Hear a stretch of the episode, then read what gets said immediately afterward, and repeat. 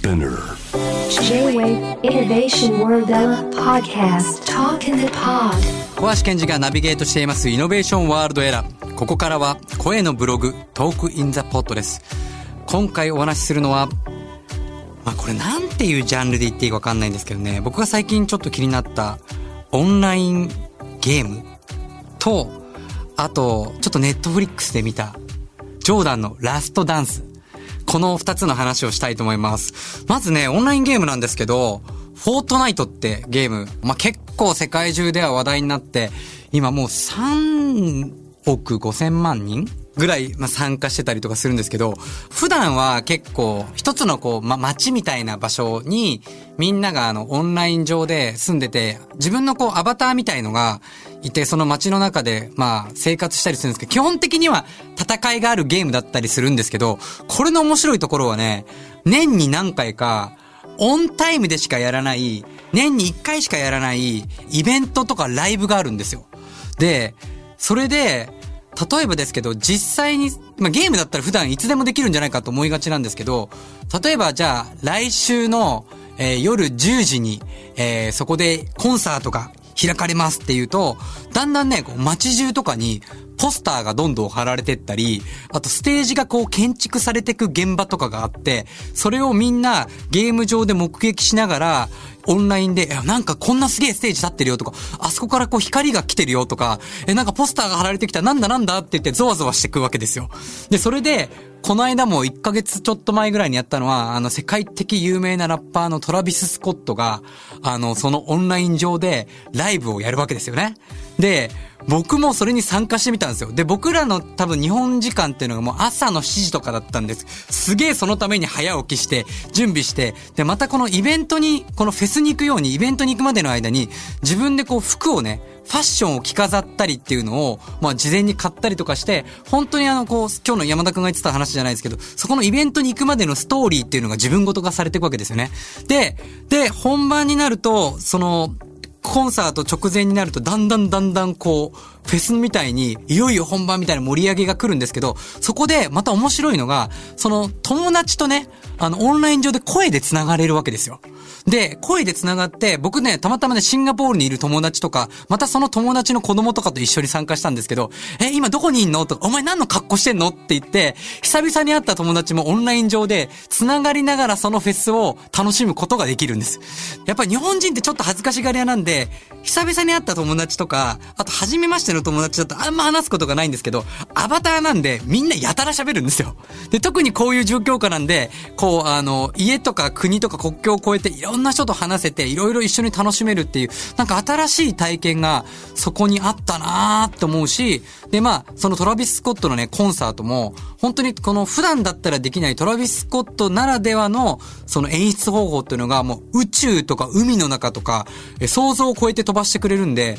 なんかこれはこれでね、今までちょっとこうゲームでしょってどっか思ってた人も、なんかちょっとこう新しい生き方みたいのが、新しい価値観みたいのがここから感じられるんじゃないかなって思ったんです。で、そのゲームをこう人に伝えたところ、そういえば、あの、レディープレイヤーっていう映画があるよって教えてもらって、レディープレイヤーって映画を僕見たんです。昔ちょっと見たことあったなと思ったんですけど、改めて見ると、それはね、2030何年の世界なんですけど、こう VR みたいなスマートグラスみたいなのをした世界があって、その中では、また新たなもう一人の自分という生き方があったりとかするんですよね。で、まあ、映画の中では最後に、こう、どっちがいいのみたいなことを、まあ、問いかけられて、リアルのがいいでしょみたいな風になるんですけど、でもね、これね、一つね、生き方のヒントに僕なるなと思ったのは、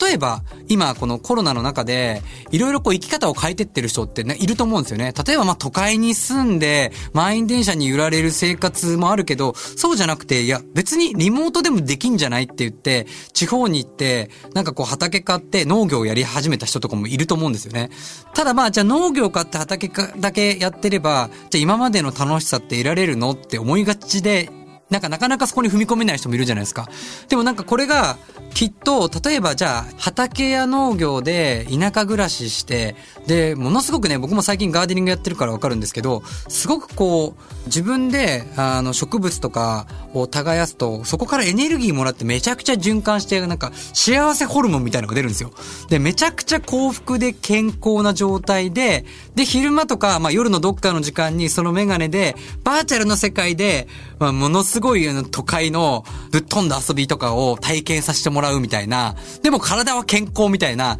まあなんかそういう、こうリアルでオンラインとオフラインの世界を楽しむやり方っていうのも、まあなんかいずれね、今はちょっと現実味がないとしても、いずれそういう生き方、なんかその選択肢として、あのいろんな生き方っていうのが生まれてくるんじゃないのかなっていう、こう序章をちょっとこう、あの見させてもらったっていうのが、このレディープレイヤーとフォートナイトなんですよね。で、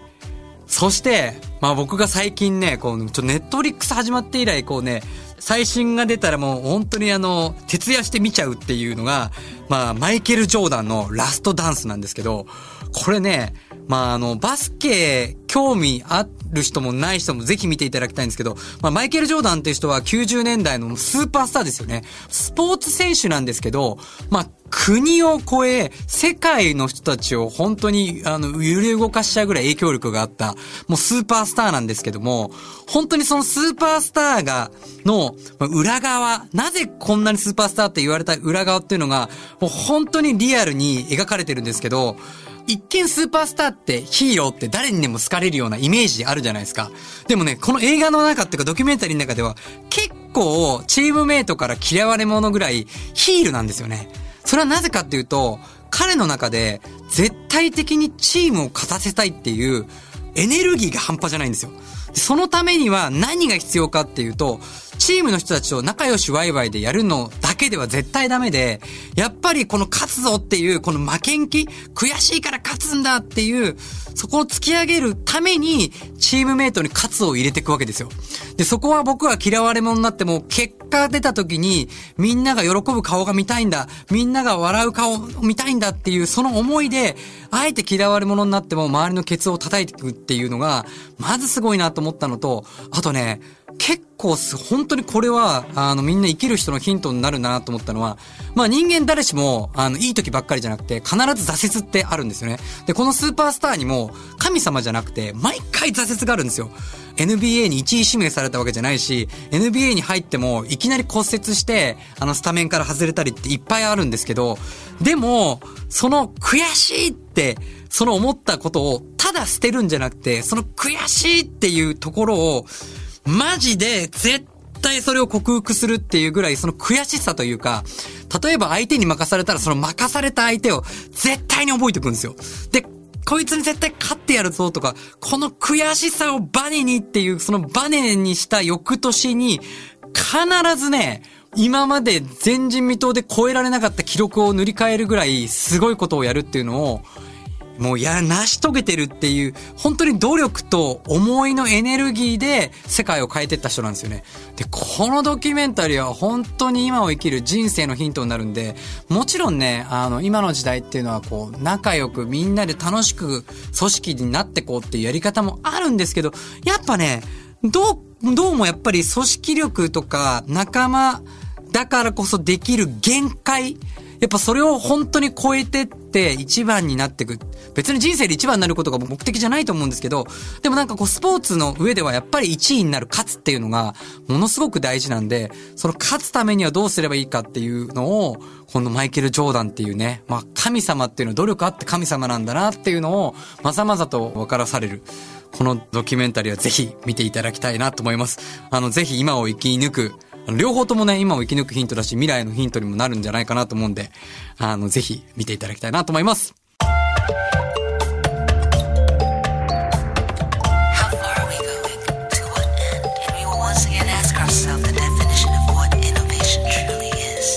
You're listening to J-Wave Innovation World Era podcast.